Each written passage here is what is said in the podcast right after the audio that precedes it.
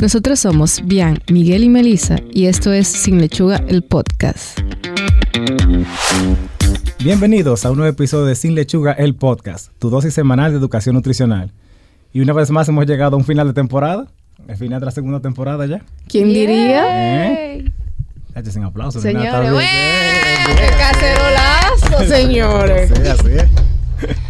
Sí, señores, o sea, para mí esta temporada pasó muy rápido. Sí, la otra yo, yo siento La que duró otra yo mucho más sentí que, tiempo. que duró, yo creo que era porque éramos más inexpertos. Sí, ya como- estamos más fluidos. sí, la, Como curva de aprendizaje ha sido Como ya más- somos podcasters certificados, sí.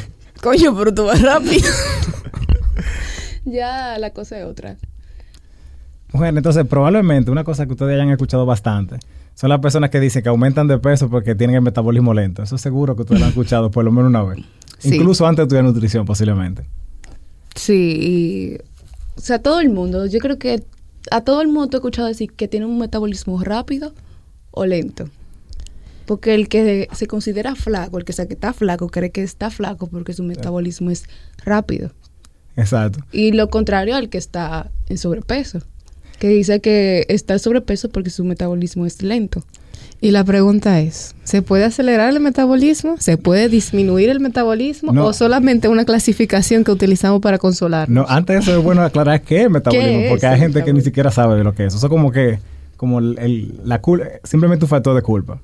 Entonces, en el episodio de hoy no vamos a dedicar a eso, básicamente. Vamos a decir cuáles son tres cosas que tal vez ustedes no sabían sobre eh, lo que es el metabolismo. Vamos a definir lo que es, que, cuáles son las cosas que tienen relación con este, si es verdad que es culpable del aumento de peso y si es posible acelerarlo, entre otras cosas. Pero antes, En la semana pasada, Señores, en la semana pasada de este episodio vamos a hablar de algo que está pasando relacionado al coronavirus. Yo creo que ya todo el mundo diario tenemos que escuchar lo que tiene que ver con el coronavirus. Es bueno mantenerse informado de lo que está pasando, pero en, este, en esta ocasión vamos a hablar de algo que está pasando, pero que no debería de estar pasando. sí, Y es de que hay personas, americanos, o sea, estadounidenses, por así Principalmente. Sí, eh, principalmente. especificando, que han dejado de consumir la cerveza Corona porque lo relacionan a lo que es el coronavirus. Es, es- eh, es preocupante porque uno piensa, cuando tú, tú lo dices así, también uno piensa que es como un poco, una poca cantidad de gente, pero es un 38% de la gente que bebe cerveza que ha dejado de eso porque hace la relación con el coronavirus. Exacto. O O sea sea, que- ¿cuánto, o sea, ¿cómo tú puedes lograr comparar, o sea, relacionar eso- esas dos cosas simplemente por el nombre? la creatividad es grande. No, y eso, eso habla, eso habla de una manera muy preocupante de lo que es como la falta de información y por qué es importante mantenerse informado, eh, no solamente en salud, sino como en todos los sectores. Porque va, a ver- va a ver tú qué comparación. Algo tan simple que es simplemente, o sea, simplemente por el nombre. La cerveza todavía no es una fuente de contagio de coronavirus. Hasta ahora. Todavía dije, pero Mm. también tú le estás dando más, tú le estás dando más razón a la persona para no comprarla. no, no, no, para nada. No, pero es que la gente lo está relacionando simplemente por el nombre, no porque la cerveza te va a contagiar.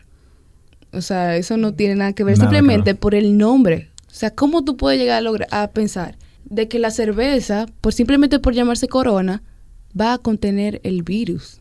O sea, Eh, eso está muy extraño. Entonces lo- los reyes no van a usar corona. ¿Lo qué? Los reyes no van a usar corona. wow. No, y es una situación preocupante en el caso de Corona, porque ellos han tenido que comenzar a hacer como parte de, eh, de campaña publicitaria y comenzar a aclarar a la gente, porque ellos le ha afectado mucho. eh, Ahorita ellos van ventas. a tener que hacer un rebranding o algo así. Bueno, yo espero que no, porque eso es, esa marca es como muy icónica hasta cierto punto. O sea, sería lamentable que ellos tuvieran que cambiar por esta situación. Fue simplemente de conocimiento. Como Miguel ya introdujo, vamos a hablar sobre el metabolismo, pero antes debemos tener claro qué es esto. Bueno, cuando se habla de metabolismo en sí, eh, nos estamos refiriendo a la transformación de las calorías que consumimos en energía.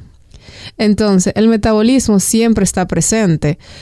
Todo lo que uno puede realizar es gracias a este mientras uno come, mientras uno trabaja, duerme. O sea, no- siempre está funcionando. Sí, no solamente como relacionado a la actividad física o el consumo de alimentos, el, el metabolismo siempre está. El metabolismo nunca duerme. Exacto. No va a invernar. Cuando dormimos, el metabolismo hace muy buena función. Por eso siempre recomendamos que las personas duerman. No, no, O sea, descansen. no está adelante, pero sí, claro. Pero- Entonces, aclarando, vamos a decir tres puntos eh, que quizás las personas no sabían acerca del metabolismo. O quizás lo tienen como un mito, O como tal. confuso, exacto. Hay, hay alguna confusión. Bueno, es muy frecuente atribuir que la obesidad puede ser consecuencia de un metabolismo más lento.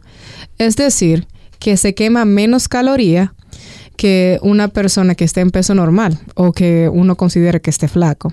Sin embargo, no existe una evidencia científica que avale esta información, que pueda decir que las personas obesas eh, Tienen un metabolismo más lento. que- Exacto, al menos que tú tengas una causa, o sea, alguna enfermedad de base como el hipotiroidismo, pero ese tema de otro podcast que es- te pueda influir directamente en eso. De hecho, en la mayoría de los casos, cuando a los obesos se les mide el metabolismo basal, o sea, como el metabolismo base, eh, que es básicamente como el gasto mínimo de energía que una persona necesita para mantener todas las funciones necesarias para, para mantenerse vivo, se encuentra que en realidad o está normal o está aumentado. Y hay varias razones para esto. Básicamente los obesos no solamente tienen una mayor cantidad de grasa, o sea, también tienen eh, un incremento de masa muscular, porque es una respuesta del cuerpo para tratar de, de cargar con, De toda, ajá, con toda esa grasa. Un ejemplo como muy marcado en eso es lo que es el caso de luchadores de sumo. O sea, luchadores de sumo son súper fuertes. O sea, no- solamente que sean eh, obesos. Y es a raíz de lo mismo. Entonces, esto, o sea, la masa muscular depende en, un- en una gran parte de lo que es el metabolismo. Entonces, por esto mismo, las personas que tienen una mayor cantidad de masa muscular tienen entonces un metabolismo más alto, o sea, como más, eh, o- mejor, pues, tal, vez, tal vez sería una palabra. Lo que le permite entonces poder ingerir una mayor cantidad de calorías sin que estas se almacenen como, como grasa. Por eso muchas personas a veces ven a los que son fisicoculturistas, personas que son muy, muy fuertes, y ven que comen cantidad exagerada de comida, pero es por eso, porque mantienen el metabolismo activo, básicamente, y esa energía siempre la están utilizando como de manera constante. Exacto, el grado de, de actividad física que realizan requieren un mayor gasto energético, o sea, nece- necesitan mucha energía. Y por eso la alimentación es diferente. O sea, esas personas que en el caso de los fisiculturistas, eh, dependiendo la fase en la que estén, porque hay como diferentes eh, agrupaciones dentro de ese mundo, Sí. pero ustedes se pueden dar cuenta que comen muchísimo. O sea, comen en cantidades industriales y tú dices, o sea, una persona que no haga esa ese, ese nivel de- actividad física, Ajá. o sea, engorda en, en un mes, está sumamente gordo. Sí, es que se puede comer todo eso. Sí es que puede lograr comérselo, o sea, Claro. porque es demasiado. Y algo que ya, o sea, ya pasando al otro punto, que fue algo que Miguel dice, no te adelante, dijo, no te adelante ahorita, es en cuanto al sueño, o sea, al descanso. Y es que se dice que la falta de sueño puede afectar el metabolismo. Y en este caso, esto sí es cierto porque eh, es importante aclarar que se necesita un buen descanso por, eh, por la noche para, para no acelerar el metabolismo. En ese sentido, varios estudios sugieren una asociación entre la restricción de sueño y los cambios negativos en el metabolismo. En los adultos, dormir cuatro horas por noche en comparación con lo que sería Dormir una mayor cantidad. Ajá, dormir 10 horas, que sería utópico en este caso, parece aumentar el hambre y el apetito, en particular por los alimentos con alto contenido calórico y alto en carbo- y ca- en carbohidratos, porque obviamente tú tienes esa sensación de que estás cansado y que tú necesitas energía. Entonces, estos estudios sugieren un vínculo en la- lo- entre lo que es la restricción del sueño y la obesidad. Es decir, a menor cantidad de sueño, o sea, menor tú duermes, más propenso tú estarías a aumentar de peso. Y eso es más común en los niños y adolescentes, eh, principalmente. También una asociación que tiene sobre lo que es la falta de sueño es que en verdad ubíquense como es la persona cuando, cuando duerme poco. O sea, si tú duermes, por ejemplo, dos horas, qué sé yo, una hora, por la razón que sea, tal vez tuviste que amanecer, al otro día tú casi no eres funcional. Es básicamente como que tú estás en modo zombie y tú tratas de hacer la menor cantidad de actividad física. Busca alimentos posible. que te den energía rápida, o sea, casi siempre son eh, altos en azúcares. O muy eh, calórico. O, o con altos en calorías, porque tú necesitas algo que te dé energía y que te ayude a despertar. Claro. ¿Es posible mejorar el metabolismo? Bueno, lo, lo- lo primero es que hay que entender, ya hemos, como quien dice, dicho en- a- hasta este punto del episodio, que hay factores que afectan el metabolismo. Aún así, hay, quedan otros. Por ejemplo, algunos medicamentos pueden eh, acelerarlo o ralentizarlo de una manera relativamente peligrosa. También la pérdida de peso cuando es muy rápida afecta mucho el metabolismo. Muchas veces como que cuando un paciente llega, eso es lo, como el enfoque que ellos quieren. Esa- yo quiero rebajar 40 libras en un mes, entonces tú como que no, no, Esa parte es muy, muy fácil escucharlo, o sea, no solo en la consulta, sino en el alrededor, o sea, la familia, los amigos y eso, de que ustedes ven personas que eso pasa más cuando uno está más joven porque el metabolismo o el cuerpo reacciona más rápido a lo que nosotros estamos haciendo, pero eh, tú puedes ver gente que te dice, yo necesito perder peso para las famosas bodas que siempre estamos diciendo Sí, sí, sí. eh, y dejo de comer en las noches.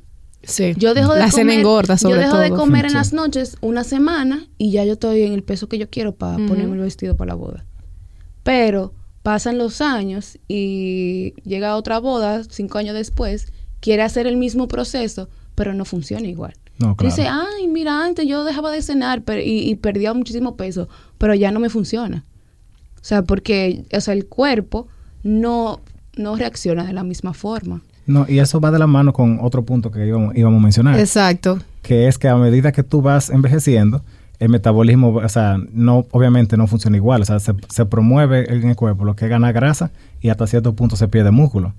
Y también por lo general, o sea, depende de la persona, porque hay personas que no lo hacen, pero muchas veces las personas se vuelven menos activas a medida que va, pasando el tiempo y eso también contribuye a lo que es la menor eh, actividad física y lo que ya hemos dicho anteriormente. Y tomando la línea de lo que dijo Melissa sobre la persona que, por ejemplo, hacía una actividad específica que le ayudaba a perder peso eh, y que ya no le funciona, esto puede también suceder porque el organismo puede entrar en modo de, de defensa ante la privación de alimento y ponerse más lento y no perder peso ante esa acción Exacto. que ya tú has realizado repe- repetida, o sea, varias veces en tu vida. Entonces, eso es una de las razones. De hecho, hay personas que se, o sea, se enfocan tanto, o sea, obviamente un- una de las cosas principales para perder peso es una dieta hipocalórica y una dieta bien calculada. Pero tenemos que tener pendiente que eso se tiene que hacer de la mano con lo que es actividad física, es una actividad física apropiada, no solamente como tomar esa medida tan como simple, eh, por así decirlo, que es evitar lo que es la cena. Porque Y que tampoco eso es cierto. Que tampoco o sea, es cierto. no es necesario dejar de cenar para perder peso. No, claro. De hecho, eh, una de las cosas, de los factores que vamos a hablar que ayudan a lo que es metabolismo es la ingesta de varias comidas. Pero lo que quería mencionar era en el concepto de que cuando tú pierdes ese tipo de peso y no haces, por ejemplo, actividad física, tú no solamente estás perdiendo grasa, tú puedes perder también lo que es masa, eh, masa muscular, Sí. que también... Que eso es muy fácil que suceda. Y, de- y eso también va de la mano con eh, afectar el metabolismo. Entonces, Porque ah, de todo esto, la gente cree como que uno puede controlar lo que uno va a perder. sí. Si tú, tú haces dieta solo, sin ni siquiera tener un cálculo apropiado calórico, tú puedes perder masa muscular más que lo que tú quieres perder, que es la grasa. Y aún así tú puedes sentir que ha bajado, o sea, se va a evidenciar en peso, evidentemente, pero no es la forma correcta y no es Y la no pérdida que que, yo creo que la se quiere. quiere. Sí. Entonces, al serlo así sin desconocimiento, eso suele suceder. No, y por eso hemos dicho varias veces en diferentes episodios que como que lo, lo fundamental o lo más importante no tiene que ser el peso. Son básicamente la medida y tu porcentaje, porque si nosotros pensamos en alguien como La Roca, por ejemplo, La Roca obviamente va a pesar mucho más que yo, pero a él no le importa el peso, obviamente por la, por la contextura que tiene y por la gran cantidad de masa muscular. Entonces, tal vez tenemos que ir quitando un poco el chip de que como el control de peso, el control de peso siempre. Entonces, ¿se puede mejorar el metabolismo? Sí, hay algunos factores que se pueden tomar o medidas que se pueden hacer para mejorar lo que es el como el metabolismo en sí. Lo primero es eh, realizar un ejercicio eh, aeróbico de manera regular. Siempre se, se- se ha escuchado de manera general que lo que uno tiene que tratar son 30 minutos de actividad física como la rutina. Y obviamente si uno desea perder peso Al ya tiene menos que... 30 minutos. Sí, al menos, perdón. Eh, y obviamente si uno desea perder peso tiene que hacer un tipo de ejercicio ya como más específico, tal vez un poco más intenso. Pero la idea es que ustedes no pueden dejar de entrenar. O sea, por lo menos 10 minutos durante el día. O sea, aunque tal vez suene muy poco, pero es que es mejor que nada. Hay que mantenerse siempre haciendo algún tipo de O actividad. sea, tenemos que evitar el sedentarismo, eso es una también de las mayores medidas. O sea, las personas tienen que tratar de moverse ya en este mundo también en que estamos muy cómodos muchas veces. Como tratar de caminar, si tú tienes carro, parquéate Si lejos. tú tienes carro, parquéate lejos y camina. mi Oíste, Camina, Miguel, no tenemos que dar dos vueltas para encontrar parqueo. Hay veces que es una cuestión de tiempo, pero como estamos hablando aquí de, de Sí, metabolismo... también hay que yo- salir temprano de la casa para También. Llegar a, a tiempo a los lugares. Volviendo al metabolismo. También- Otra cosa es también utilizar la escalera eh, tradicional y no escalera eléctrica o ascensores. Que eso sí yo siempre lo hago. Yo siempre lo hago, de mí no hay duda. Señores, Bian baja 12 pisos. Sí, hay que hacerlo sin o sube 12 pisos, porque bajar no es, no es tan difícil. Sube 12 pisos. Eso habla muy bien de mí. Sí, en verdad. Por una escalera, o sea, eso es, Bian es la prota de las escaleras. Realizar tareas domésticas, o sea, no, no tener la pereza en que hay que lavar hoy, wow, yo no quiero. Saquen a su perrito a pasear, señores, eso es buenísimo para hacer actividad física. No, claro, lavar de carro, o sea, todo eso de alguna forma. Todo eh, lo que le genere movimientos a su cuerpo que, que genere un gasto de energía, va a ayudarlo en algo. Claro. Y como hasta ahora con el enfoque lo hemos hecho mucho en, en lo que es actividad de tipo aeróbica, pero también algo que no se puede dejar de la mano es lo que, lo que son los ejercicios de fuerza. Claro. Por favor. O sea, Las pesas no son malas. Las pesas no endurecen la grasa. Nunca lo Sí, han yo- hecho. yo escuché- Por favor, eso. no digan eso. Que las pesas, o sea, no endurecen la grasa. Que eso es algo que, o sea, yo he escuchado un montón de gente que dice y que, ay, no, yo te, o sea, cuando están empezando como el proceso de, un- de baja de peso. No, no, no, yo no puedo hacer ejercicio de peso ahora. Y tú le O no preguntas, puedo ¿por hacer qué? abdominales. También. Sí. Eh, y tú le preguntas, ¿qué por qué? Y te dice, no, porque las pesas, o sea, ese ejercicio de fuerza eh, endurece la grasa. Y eso no es cierto. Ni le va a dañar su metabolismo, al contrario.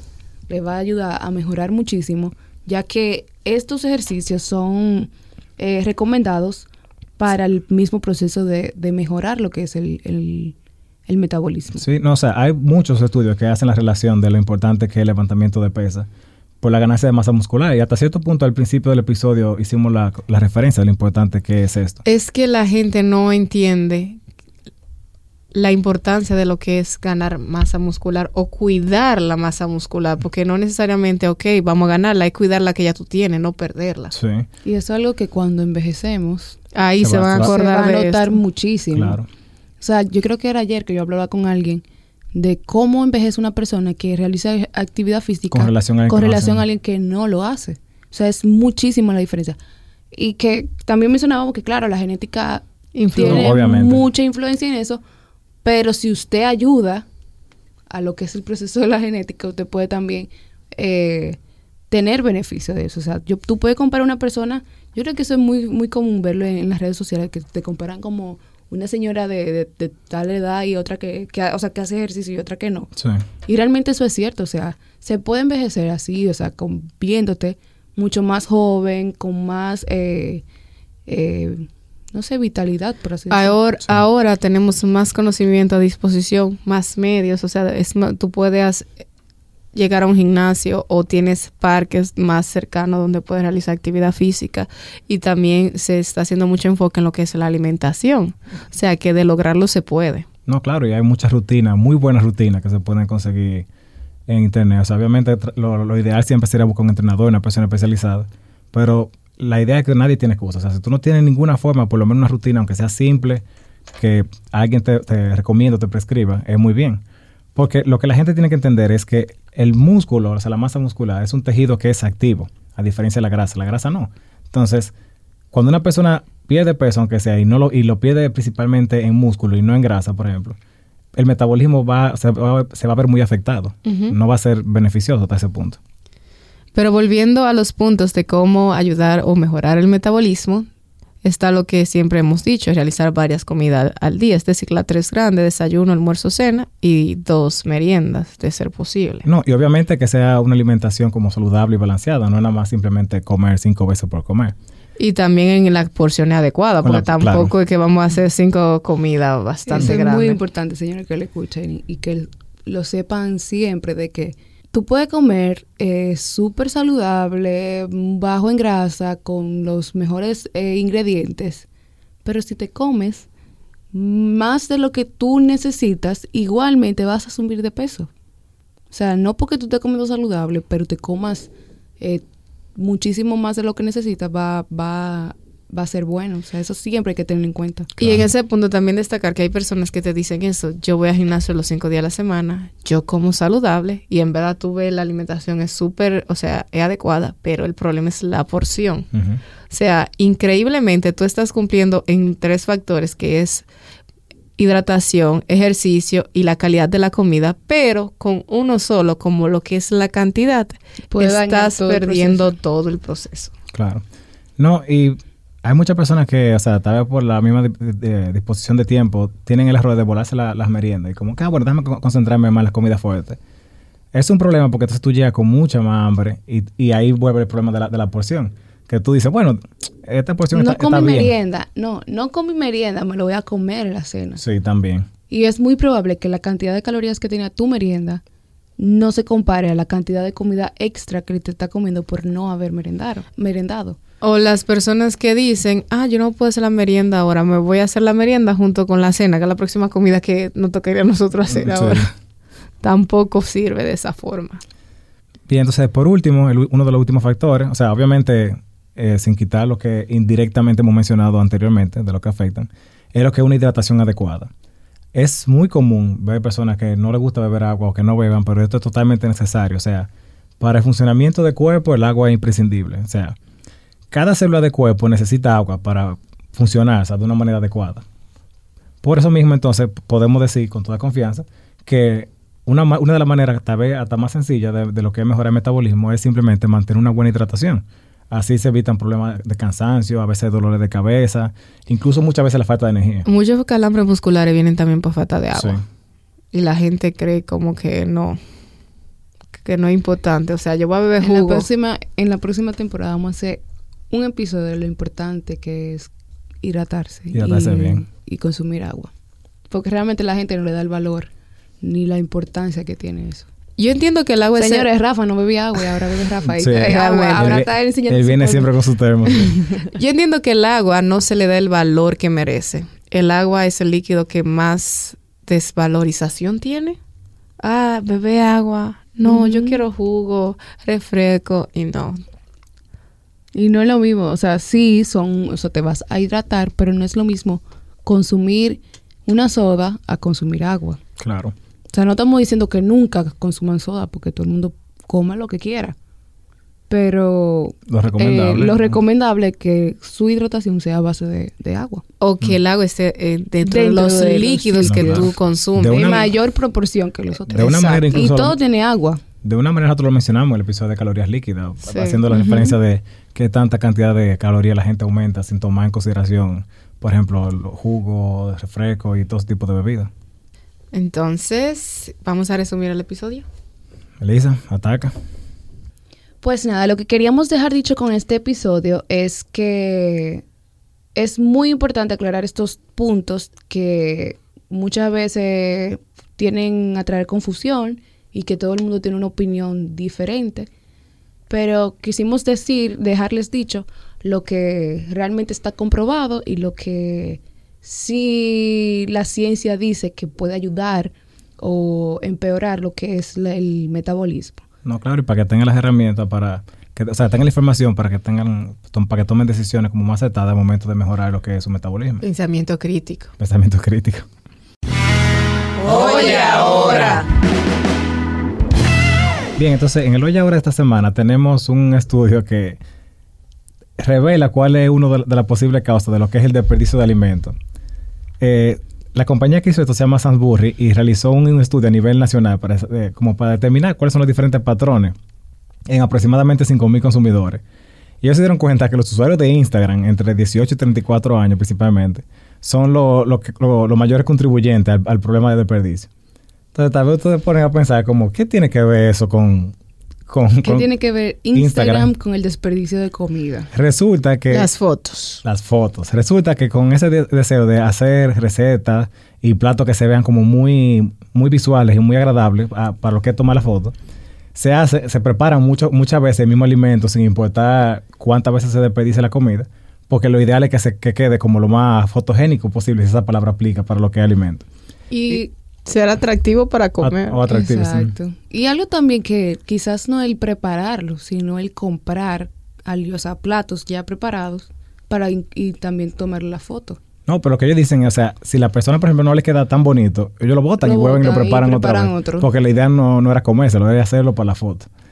Entonces, a raíz de esta causa, ellos, ellos determinaron que se, que se aumenta a 15 millones de, tone- de toneladas anuales de desperdicio, simplemente por el, el desperdicio de los usuarios de Instagram. Pero si tú te pones a evaluar esa información, no solamente es el desperdicio, es también el consumismo. O sea, Bueno, yo sí. estoy consumiendo más solamente por una foto o por tener un post atractivo. En verdad. Y, y no tanto, bueno, sí es consumir porque lo están comprando, pero no es tanto ni siquiera comérselo, es como por la foto, así mismo, literal. Exacto, comprar por, por comprar. Y no importa las veces que yo lo compre. Eso es algo que, de hecho, en el artículo decía que si tú ves a las personas mayores de 65 años, su enfoque siempre era como tú no tienes que tener una mentalidad tipo vivir para comer. O sea, tú tienes que enfocar todas las cosas que tú haces para asegurar que tu alimentación siempre esté clara, de que tú no tengas ningún problema de pasar hambre, como quien dice.